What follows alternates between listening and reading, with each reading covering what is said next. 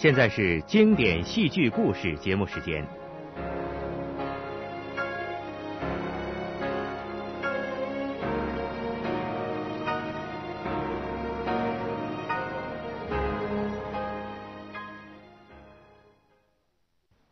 听众朋友，现在播送戏剧故事《屈原》，原剧作者是我国的郭沫若。郭沫若是我国当代杰出的剧作家、诗人、学者和社会活动家。他学识渊博，才华横溢，在中国现代当代文学史上有着突出的地位和影响。屈原是郭沫若在抗战时期创作的历史剧中成就最高、影响最大的优秀作品。该剧歌颂了屈原不畏强权、坚持正义、爱国爱民的优秀品质和不屈不挠的斗争精神，并以古为鉴，讽喻当时现实，揭露了反动统治集团对内实行高压统治、对外妥协投降的丑恶行径，激发了人民将抗战进行到底的意志和决心。屈原的演出不仅受到我国人民的热烈欢迎，并且先后在苏联、日本、罗马尼亚等国演出，获得了极大的成功。下面就请听戏剧故事《屈原》，改写吴军，演播周正。楚怀王十六年，也就是公元前三百一十三年，当时。战国七雄纷争天下，强大的秦国大有吞并六国之势。楚国三闾大夫屈原主张和齐国修好，联合关东诸国协力抗秦。这个故事就发生在楚国的郢都。暮春清晨的菊园里，晴朗清爽。还有一些去年的残菊挂在枝头，菊园里充溢着淡淡的清香。屈原身着便服，手持帛书，在菊园漫步。他顺手摘下了一枚橘子，在手掌中抚摸玩味，信步走上凉亭，举目四望，非常满意这幽静的环境。慢慢将帛书展开，放声朗诵着刚刚写好的诗篇《橘颂》。这时候，有位年少英俊的青年人抱着一只小黄狗走进菊园，他叫宋玉，是屈原的弟子。宋玉走上前向先生请安，兴致很高的屈原把橘颂赠给宋玉。教育弟子要像橘树那样，不骄矜，不怯懦，不懈怠，不迁就，独立不倚，凛冽难犯，要光明磊落，大公无私，做一个顶天立地的男子汉。特别是在大波大澜时代，要为人正直，坚守高尚的气节。面对先生的谆谆教诲，宋玉毕恭毕敬的点头称是。他们说话间，一位活泼窈窕、年方十六七的姑娘匆匆走来了。她是屈原的侍女，名叫婵娟。婵娟兴冲冲的告诉先生，上官大夫晋上刚刚来过。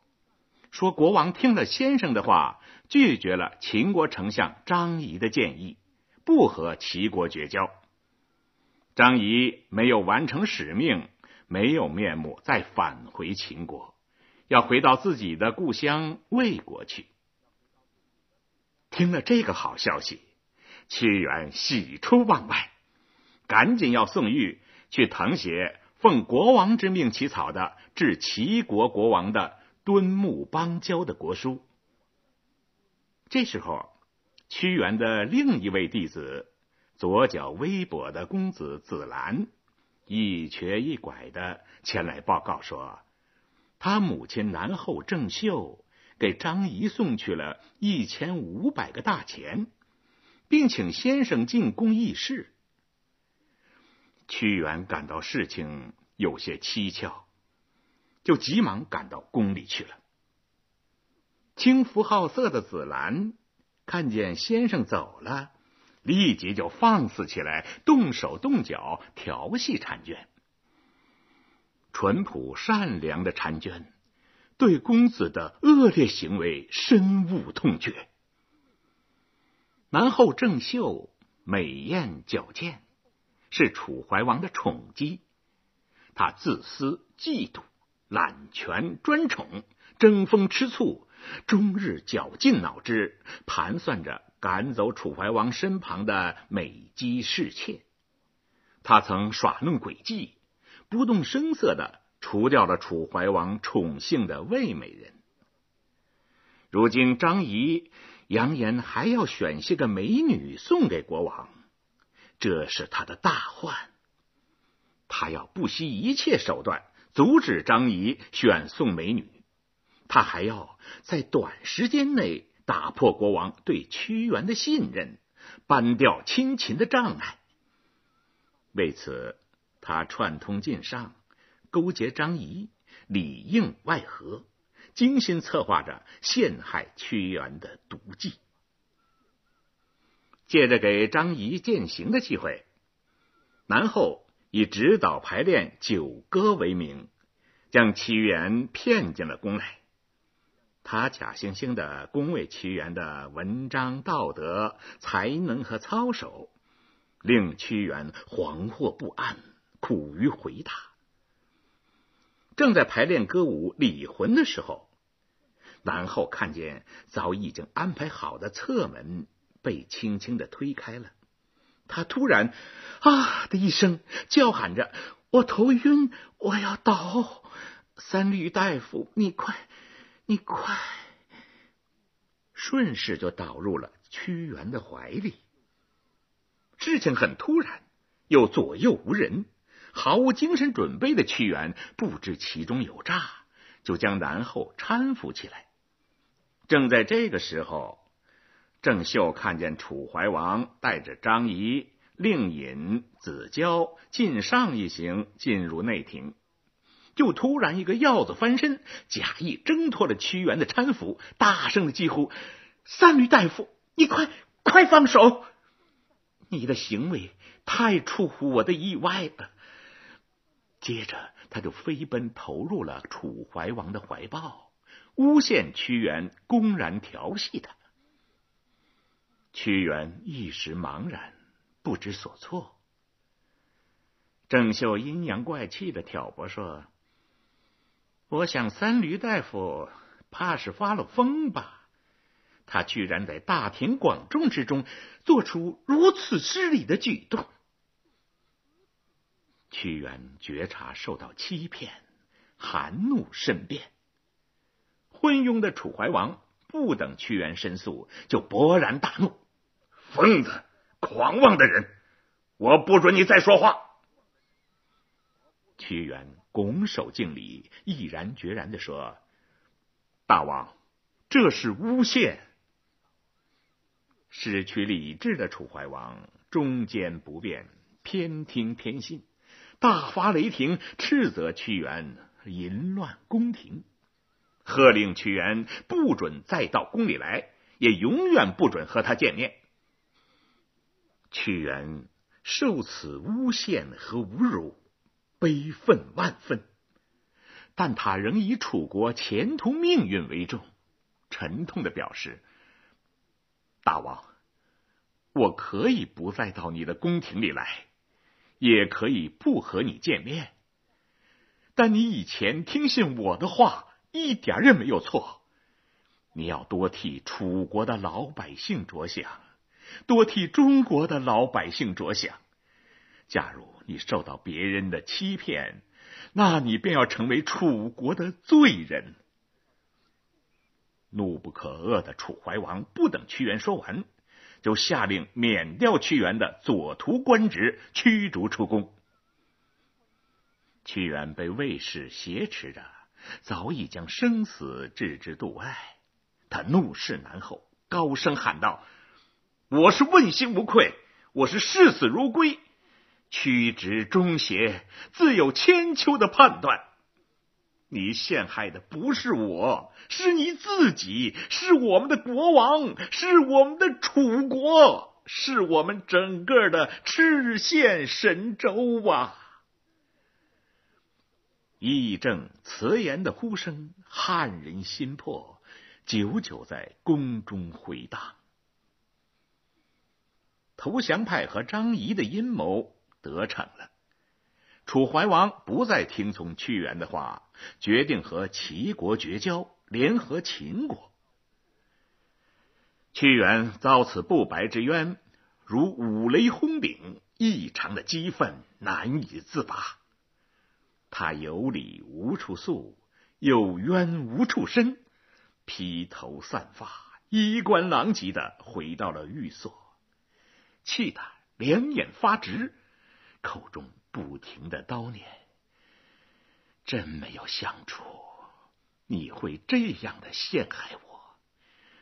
可你陷害的不是我，是我们整个的中国呀！”宋玉、紫兰见状大惊，面面相觑。不知所措，叫嚷声惊动了街坊四邻，大家目瞪口呆的看着三闾大夫今天的反常举动，不知道究竟出了什么事情。阴险狡诈的晋上和昏庸老朽的子交，自以为得计，趁机到处造谣惑众，诋毁屈原的崇高威望，诽谤屈原的道德名声。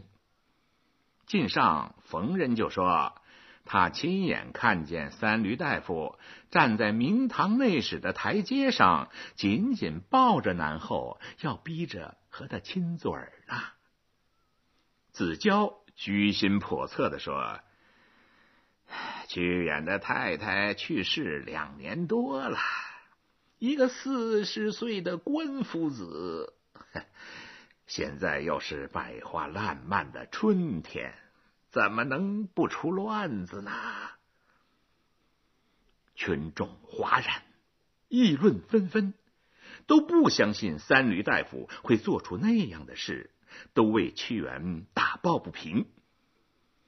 子交怂恿宋玉说：“你最好去请位巫师，替你先生招招魂吧。”他恐怕失掉了本性了。在一位白发老翁的指挥下，群众围成一圈，扎草人、滴鲜血，又唱又跳，煞有介事的为屈原招魂。屈原悲愤难忍，见此情景，斥责招魂的举动：“谁要你们替我招魂？”你们要听那妖精的话，说凤凰是鸡，说麒麟是羊，说龙是蚯蚓，说灵龟是甲鱼。谁要你们替我招魂？说着，把稻草人夺过来，狠狠的扔在地上。招魂的老头大惊失色，吓得抱头鼠窜。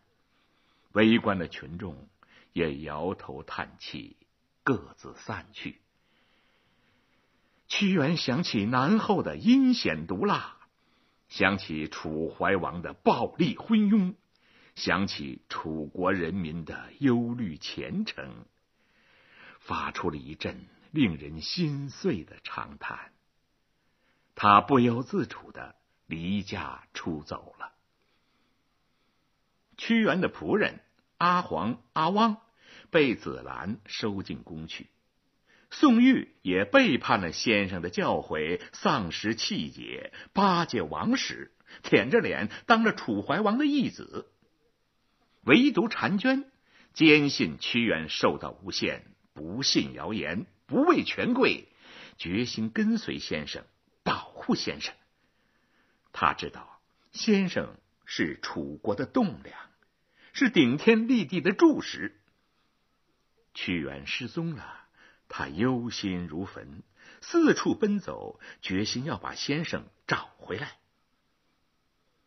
当天下午，在郢都东门外，小桥流水，杨柳依依。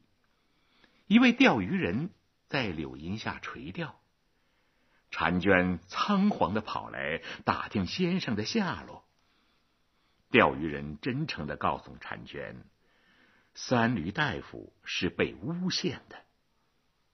原来他就是九歌中河伯的扮演者，现场的见证人。婵娟断定先生的处境很危险，就沿着城墙寻找而去。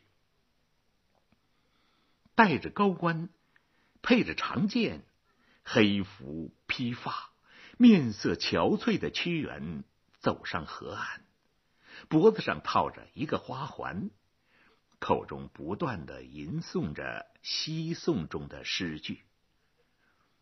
钓鱼人将事实的真相原原本本的告诉了他，使他感到莫大的安慰。钓鱼人还告诉他。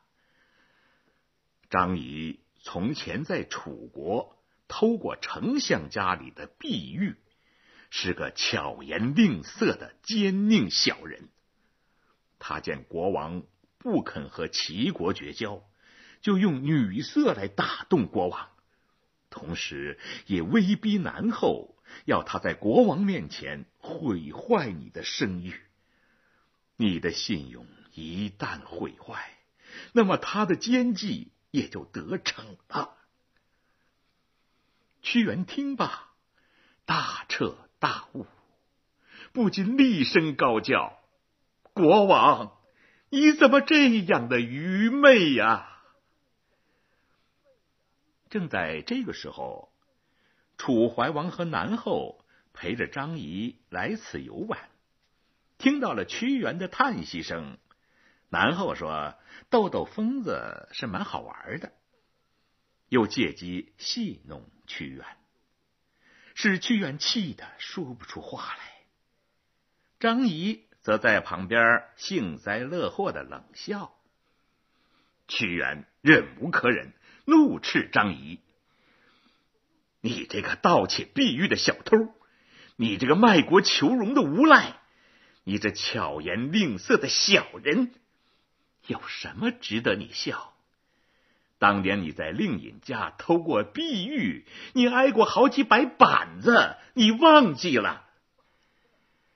张仪窘态百出，哑口无言。屈原越说越激动。你身为魏国的公族余子，却跑到秦国去怂恿秦国征伐魏国。又跑到魏国去劝诱魏国投降秦国，你简直是不知羞耻的卖国贼！你连你的父母之邦都要出卖，难道还爱我们的楚国？你这最阴险的奸细，颤现面鱼的小人，亏你还带着一个人的面孔！张仪理屈词穷，狼狈不堪。屈原还当众揭穿了南后贿赂张仪、内外勾结的事实。南后勃然大怒，楚怀王尴尬难堪，下令将屈原抓到东皇太一庙关押。几个卫兵上前扯掉屈原的窃云冠，拔去长剑。屈原挣扎着高喊：“大王！”你始终不觉悟，楚国的江山社稷要断送在你的手里呀！屈原被挟持远去，但悲壮之声还历历可闻。婵娟跑来找先生，然后不怀好意的告诉他：“你的先生疯了，跳水淹死了。”婵娟看到屈原的衣物和长剑，信以为真，一面伤心痛哭，一面大骂南后残害忠良，罪孽深重，是比天狗还要无情的人。南后气急败坏，扬言要割掉婵娟的舌头。这时候，钓鱼人挺身而出，当众戳穿了南后栽赃的事实真相，高声呼喊：“不要错杀无辜！”南后恼羞成怒，下令将婵娟和钓鱼人一起抓走。月光皎洁，清辉洒地。婵娟被囚禁在死牢里，衣冠狼藉，只有凌乱的花环仍戴在脖子上。紫兰和宋玉趁着夜色来到婵娟的囚牢前，花言巧语的威逼利诱婵娟。婵娟不为所动，一言不发。突然，婵娟嚎啕痛哭，责骂道：“你们这些没灵魂的东西！先生都死了，你们还在这假惺惺！”有位守牢的卫士告诉婵娟，屈原并没有死，因为触怒了南后，被囚禁在东皇太一庙里。婵娟听罢，心头顿觉宽慰。他决心效法先生，生要生得光明，死要死得磊落，绝不苟且偷生。紫兰和宋玉还纠缠不休，婵娟忍无可忍，破口大骂：“宋玉，我特别的恨你！你辜负了先生的教训，你这个没有骨气的无耻文人！”你们简直是衣冠禽兽！紫兰、宋玉自讨没趣，灰溜溜的溜走。婵娟大义凛然、临死不屈的行动，感动了卫士。卫士机警的制服了巡夜的更夫，带他出宫寻找屈原去了。深夜。天气骤变，大风咆哮，雷电交加，暴雨倾盆。一个蒙面人鬼鬼祟祟的走来，他就是晋上。奉南后的旨意，他下密令给太仆郑瞻尹，要他今晚用毒酒害死屈原，然后放火烧掉大庙，焚尸灭迹。郑瞻尹是南后的父亲，非常害怕女儿，深知南后翻脸不认人。虽然心疼好端端的大庙毁于一旦，也不敢不接旨从命。身陷囹圄的屈原，脚铐手镣，步履维艰。他饱含怒火，双手高举刑具，呼唤着风雷电。发泄出无边无际的愤怒，诅咒着污浊黑暗的世界，倾吐着炽热的爱国情愫。我没有眼泪，宇宙，宇宙也没有眼泪呀。我们只有雷霆，只有闪电，只有风暴。鼓动吧，风；咆哮吧，雷；闪耀吧，电；把一切沉睡在黑暗里的东西毁灭，毁灭，毁灭呀！这雷霆万钧的诗句，是奉命谋害屈原的郑詹尹胆战心惊。他假惺惺的端上了一杯甜酒，请屈原润润喉咙。屈原从不喜欢喝酒，把酒放在神案上。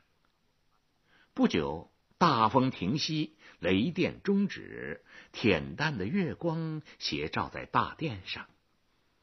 屈原的心境逐渐平和恬淡起来。他担心婵娟的命运，牵挂着钓鱼人的下落。这时候，卫士领着婵娟出现了。婵娟一见屈原，踉跄的奔上神殿，跪在屈原的身前，悲喜交集，断断续续的说：“先生，我我太高兴了。”屈原不禁潸然泪下，抚摸着婵娟的头，询问她是怎么逃跑出来的。见婵娟喘息不止，屈原顺手把甜酒取来给她止渴。婵娟接过酒杯，一饮而尽。顷刻之间，她脸色陡变，全身痉挛，忍着剧痛凝视屈原。先生，那那酒有毒，可我真高兴，我能够代替先生保全了你的生命。我是多么幸运呐！我爱祖国，就不能不爱先生。我把我微弱的生命代替了你这样可宝贵的存在，我真高兴。屈原紧紧的拥抱着婵娟，大喊着：“婵娟！”你要活下去啊，婵娟！婵娟不断的喘息和痉挛，终于死在屈原的怀抱中。卫士义愤填膺，飞身闯入了内室，手起刀落，结果了郑沾尹的性命，从他身上搜出了一道密令。卫士气愤难平，放火烧庙。他将婵娟的遗体安放在神案上，在熊熊的烈火中，要为他举行一个庄严的葬礼。在他遍体鳞伤的身上，仍然珍藏着屈原清晨写的《橘颂》。他原本是写给宋玉的，宋玉又给了婵娟。婵娟是受之无愧的，屈原没有料到，这橘颂却成了致祭婵娟的哀词。火光冲天，屈原高举写着《橘颂》的帛书。啊，婵娟，我的女儿，我的弟子，我的恩人呐，你永远，永远。是光明的使者呀！说罢，将帛书抛去，覆盖在婵娟的身上。随后，卫士向屈原表示：“先生，你就叫我仆人吧。我们楚国需要你，我们中国需要你。这儿太危险了，不能久待。我是汉北人，假如先生愿意，我要把先生引到汉北去。”我们汉北人一定会保护先生的。屈原沉思了片刻，他决心丢掉幻想，和楚国统治集团彻底决裂，随着卫士到汉北去，到人民中去。听众朋友，以上为您播送的是我国著名剧作家、诗人、学者郭沫若的历史剧《屈原》。今天的经典戏剧故事节目就请您欣赏到这里，再会。